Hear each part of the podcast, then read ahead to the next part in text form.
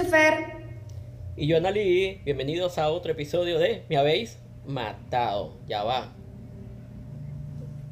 Yo estoy ¿Qué pasa aquí? en tu cuerpo. Y yo en el tuyo. ¿Qué es esto?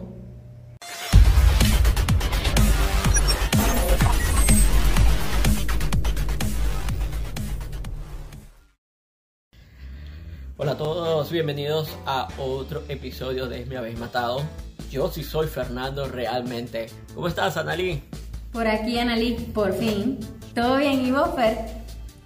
Todo bien, gracias a Dios. ¿Cómo te sentiste eh, en, en ese cuerpo que no era tuyo? Con razón, yo sentía, me sentía como abultado, no sé, me sentía que no era yo. Con pechonalidad.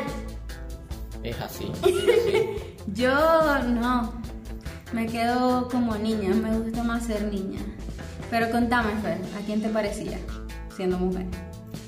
Haciendo mujer, uy, me, se me vino a la mente esta cantante venezolana Diviana. Eh, enanita y gordita. Ah, bueno. Noche, eh, ¿cómo que era la canción? Noches de media luna para... Y había otra de tus ojos. Tus ojos, tus ojos, tus ojos. ¿Qué tienen tus ojos? Ay, No, no, no, no, no, corte.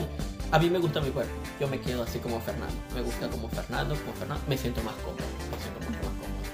Eh, agradecidos por los comentarios que seguimos recibiendo.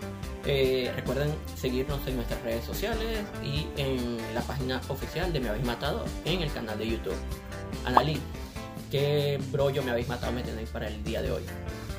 Fer, me habéis matado. ¿Viste la noticia del video de Pablo Alborán? Me habéis Ah, matado. me habéis matado. Bueno, ¿Vos qué pensáis? ¿Vos qué pensáis de eso? A ver.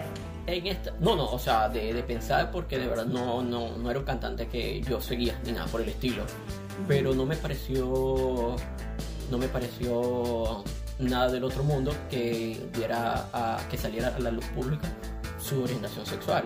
Para comenzar, eso no es problema de nadie. Sea, cada quien hace de su cuerpo lo que mejor le parezca. El carajo, o sea, tiene muy buenas canciones, canta excelente, tiene madres letras, es un tipo serio, entonces lo que haga con su vida a mí me resbala.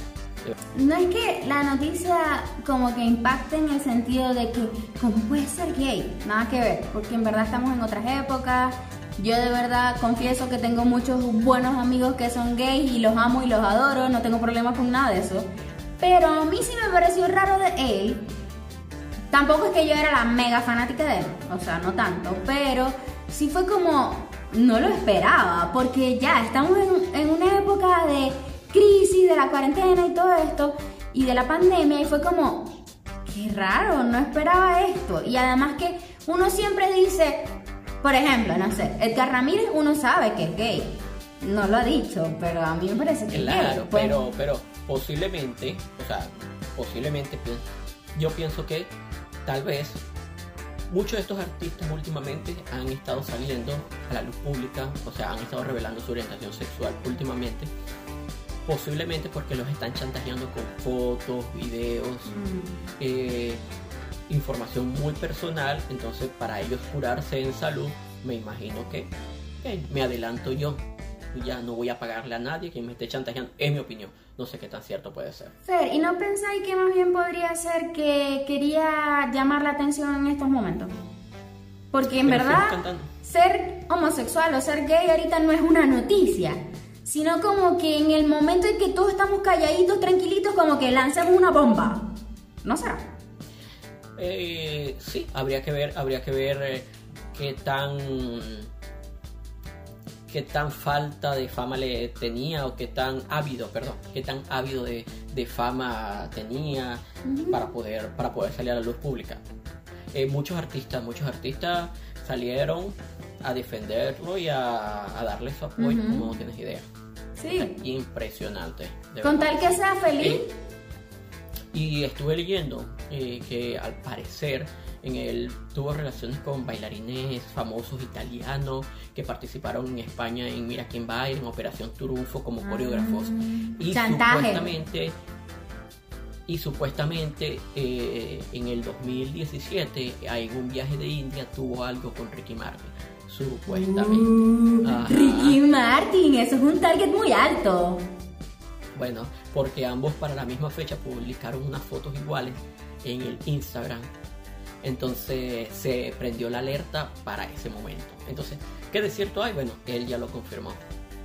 que sea muy feliz. O sea, es así. Y sabes que Bob Esponja, bueno, el muñequito, la esponjita esa, eh, es otro que salió del closet. Bob Esponja. Bob Esponja, sí. Resulta ser que Nickelodeon, la cadena de televisión, confirmó que Bob Esponja es gay. Mm. Eh, Nickelodeon ya despejó todas esas dudas que tenía al respecto. Ellos lanzaron una, un tweet donde, donde ellos celebraban que el muñequito de fondo bikini era, pertenecía a la, pertenece a la comunidad LBGTGQ+. No sé cómo. Punto, punto, etcétera.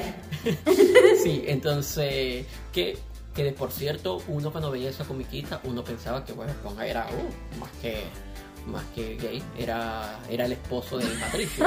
sí, porque ella decía, Patricio. La pareja, de Patricio. Sí. Patricio era súper gay, o sea. Bueno, te podrás imaginar. Entonces, yo no recuerdo esa comiquita, de verdad que no, sino que me llamó la atención porque decía el titular, Nickelodeon confirma que su muñeco animado Bot Esponja sale del closet, gay. Entonces, y no, la cadena no dudó en afirmar que, que el dibujo animado pertenecía a la comunidad. Listo, Entonces ya está feliz también, el muñequito debe estar feliz también. Ajá, eso te iba a decir. Nadie queda en el closet ahora, o sea, esto es público en todos los aspectos. Público y notorio. El closet da claustrofobia.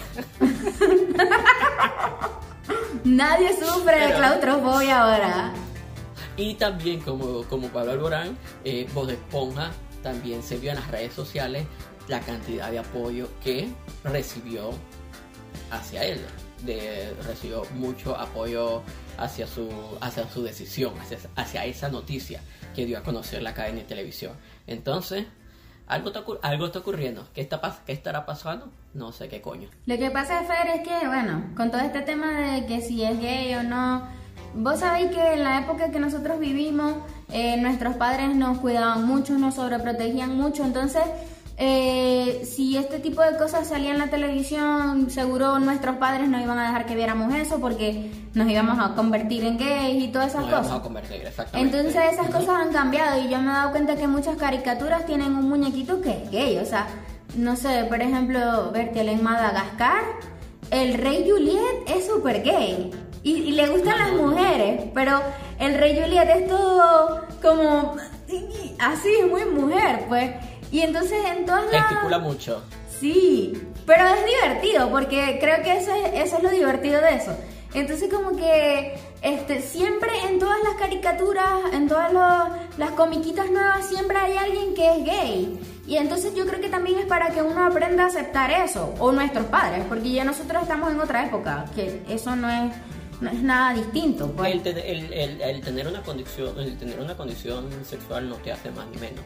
O sea, puedes estar a la misma par de cualquier otra persona. Eso. No es de nadie, para comenzar. Eso no es peor de nadie. Exacto. Eso no es peor de nadie. Pero Fer, yo te confieso. En Venezuela. Mientras, mientras, ya va. Mientras, o sea, cada quien respeta. O sea, para todo hay un límite, para todo hay un borde. O sea, si tú si tú atraviesas mi borde, lo que me está molestando, ok, ya me estás tocando cosas que a mí me pertenecen, ya tiene que haber un parado. Pero ya va, si alguien es de lo más normal, tiene una orientación sexual diferente, no tendría por qué.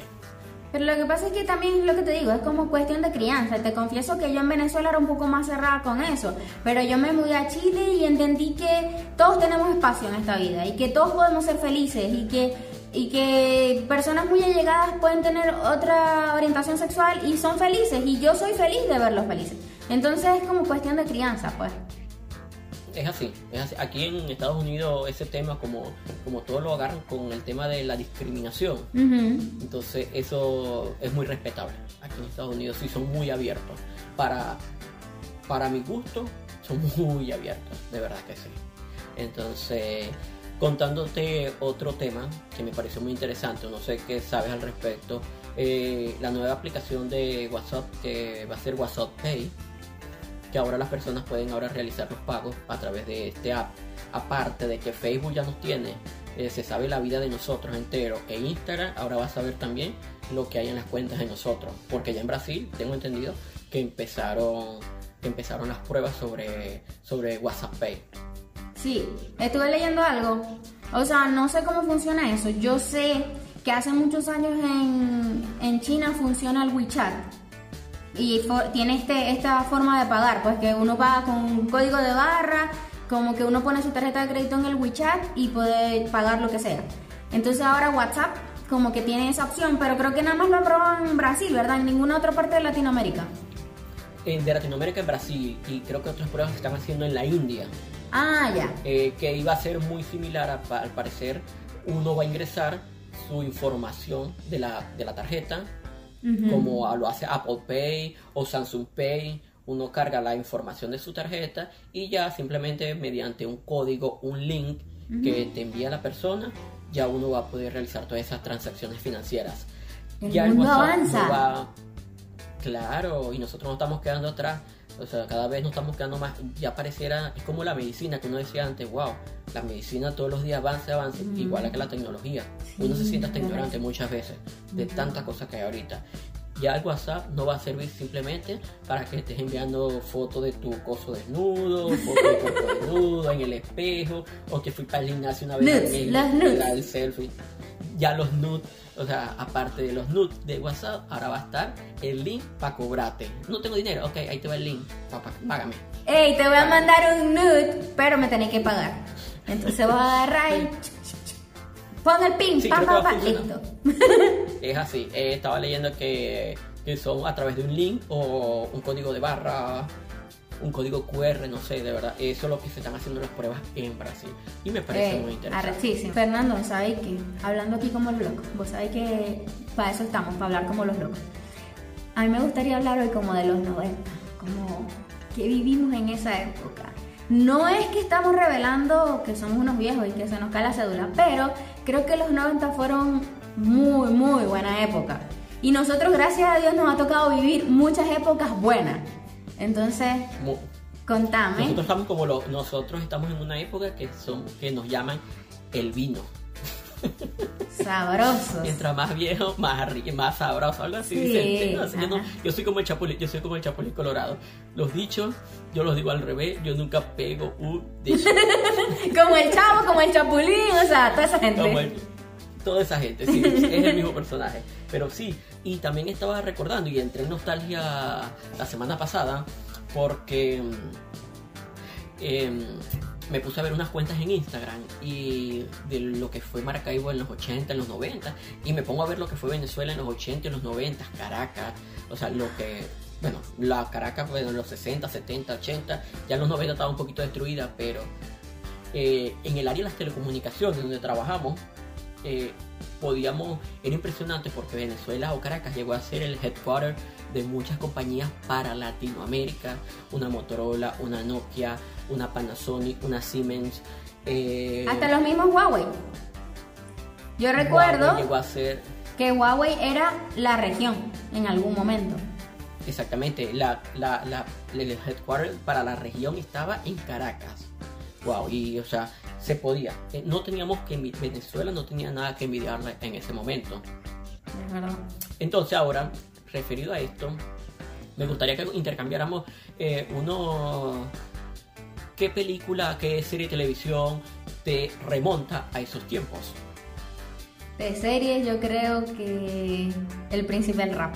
Que en verdad era el Príncipe de Bel Air, pero en Venevisión, en las tardes con Venevisión era el Príncipe de Bel Air. Digo, del rap. Las tardes felices. ¿Y tardes felices de. Ajá. Series de televisión. Mm, series de televisión. Como serie como tal, yo te puedo decir programa de televisión. si me, o sea, para mí, y pueden decir lo que sea y me resbala, El Club de los Tigritos. Ay, no, pero es un clásico. Eso, fue una época, o sea, tú dices televisión de los 90 en Venezuela y El Club de los Tigritos es un clásico. Es que en el Club de los Tigritos pasaban de sol a sol y todas esas series de niños que a uno le gustaban porque se enamoraban y uno se ilusionaba con la serie, o sea, no te podías Ah, perder. o sea, tú eso. estabas- a ti te gustaba... a ti- no, a mí no me... Bueno, yo no... Bueno, sí, yo vi esas series también de Sol a Sol entre tú y yo. Que- pero lo veía porque mi amor platónico en ese momento era Roxana Chacón. ¿Qué es de la vida de ella? Está en Panamá. Ella vive en Panamá ahorita. ¿Y es se sigue tipa- actuando? No, ella es como directora de marketing, eh, influencer en esa rama del marketing, gerente de empresas importantes en Panamá. La tipa es una dura en el marketing ahora.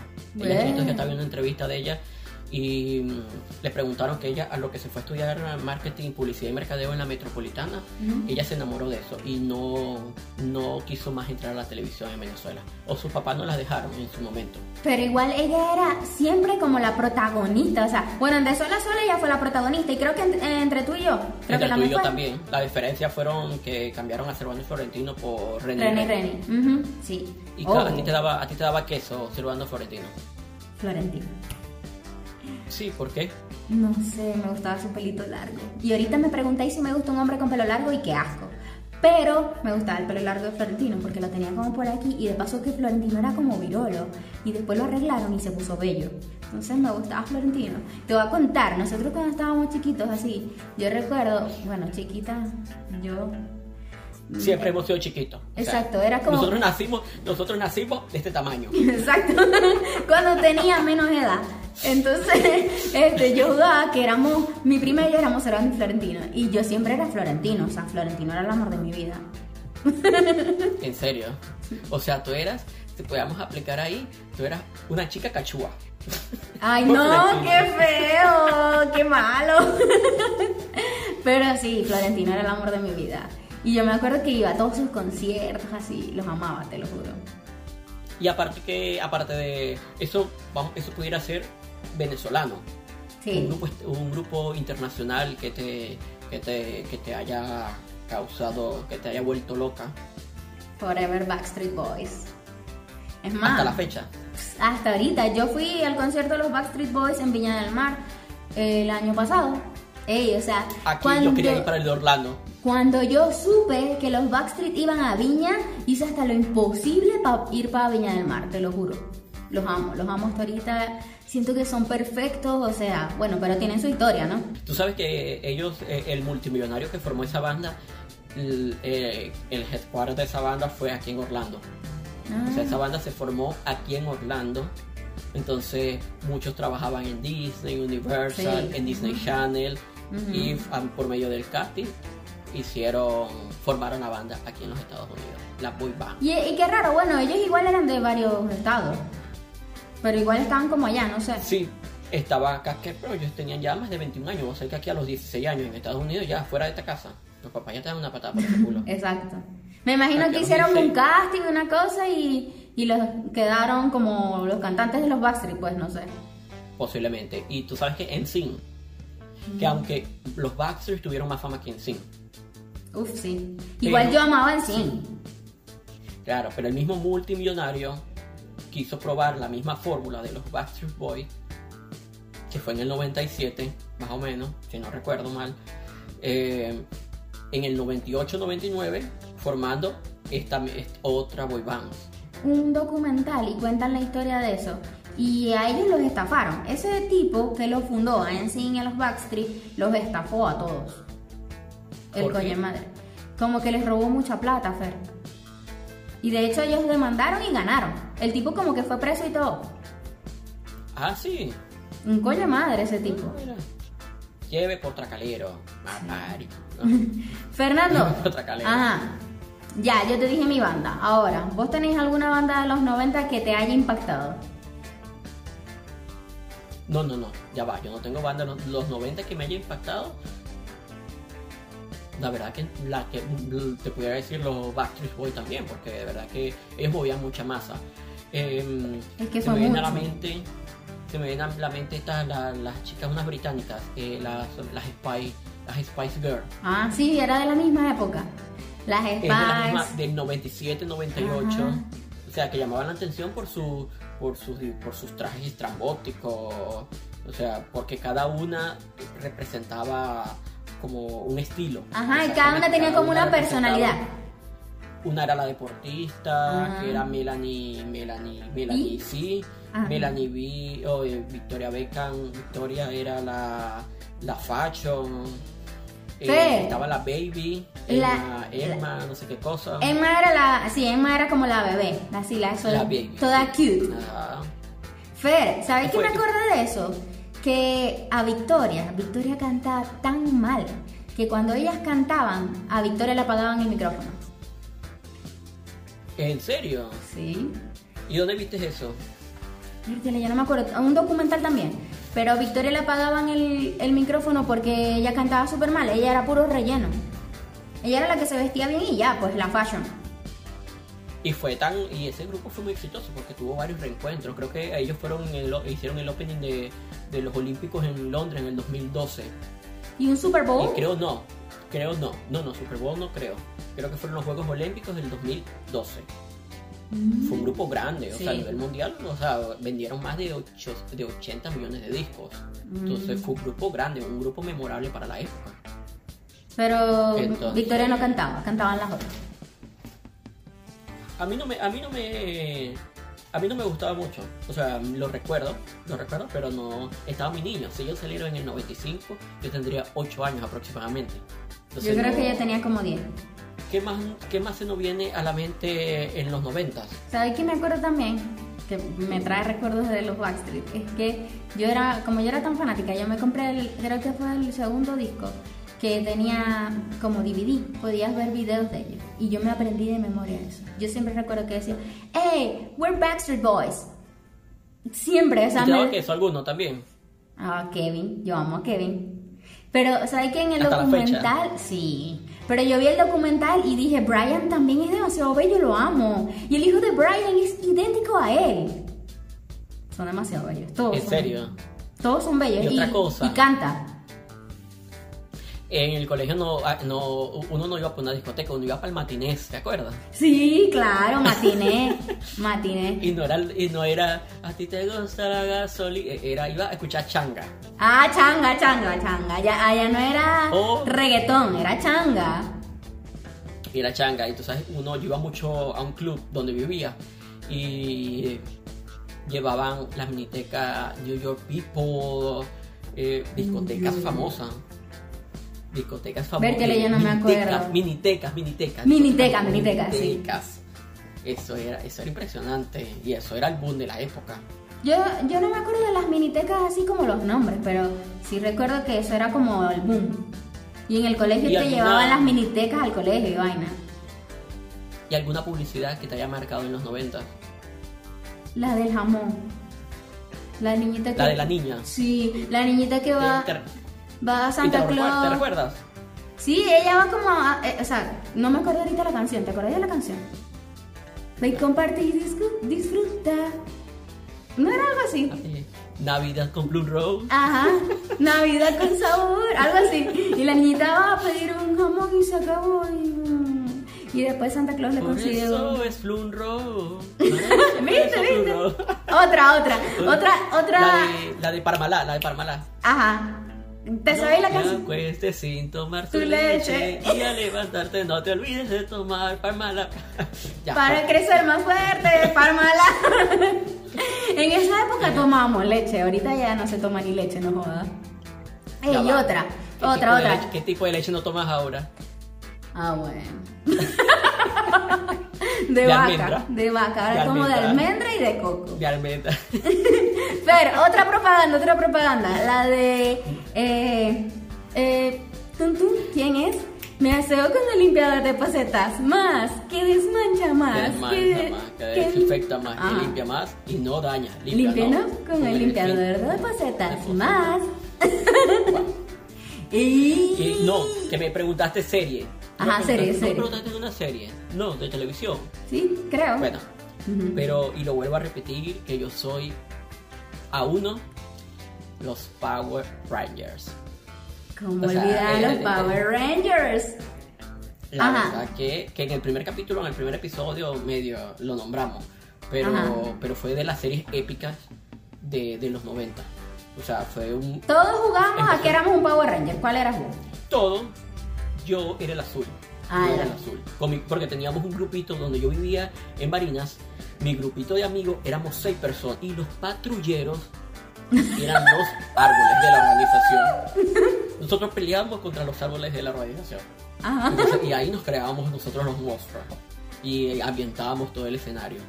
Pero fue épica. Y no sé si saben que los Power Rangers, cuando empezó en, el 94, eh, aunque es una serie americana, producida por una compañía, en ese momento Saban, eh, las ambientaciones al aire libre la hacían eh, con los personajes americanos, pero el tema de batallas, cuando eran los Sword, eh, cuando eran las peleas de los um, de los Sword, Sí, eso de, eran de imágenes los robots. que, eh, de los robots, eso eran imágenes de la serie japonesa Super Sentai. Se robaban O las sea, imágenes. No, Saban Productions le compró por muchas temporadas eh, Super Sentai, que es, así se llamaba la serie en Japón. Mm. La serie, la serie viene como de los 90, más o menos, en Japón, de los 80. O sea, es una serie vieja. Y la quisieron adaptar al público americano, pero las imágenes, las imágenes, eh, muchas eran de la serie original. Aquí solamente cuando la pusieron fueron a los Power Rangers que grababan desde aquí. Lo, cuando actuaban los cinco personajes, Rita. Era una Rita japonesa en la, en la serie original. Por eso a veces se ve el cambio en los primeros. Hubo como un cambio de Rita. No me sé si acuerdo. te llegaste a dar cuenta. No me acuerdo. Eso ocurría. Y otra cosa que iba a decir, eh, hasta eso fue por muchos años, hasta que ellos vendieron la franquicia a Disney.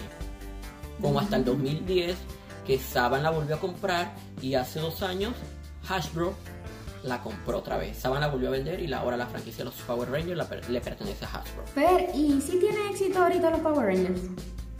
De hecho, hay dos temporadas en Netflix. En Netflix están todas las temporadas. ¿En Quien las serio? quiera ver, te las recomiendo. Están las temporadas en Netflix. Ahí Vamos, a, vamos a ver algo, vamos a ver algo.